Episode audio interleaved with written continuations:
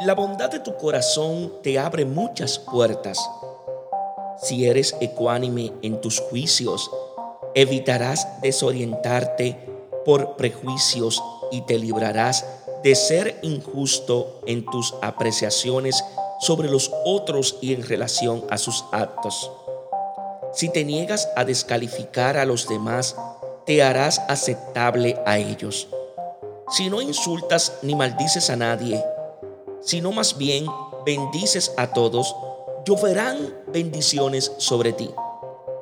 Si te deshaces de resentimientos, actuarás con firme y segura esperanza y tu corazón pacífico será un delicado artesano de la armonía comunitaria.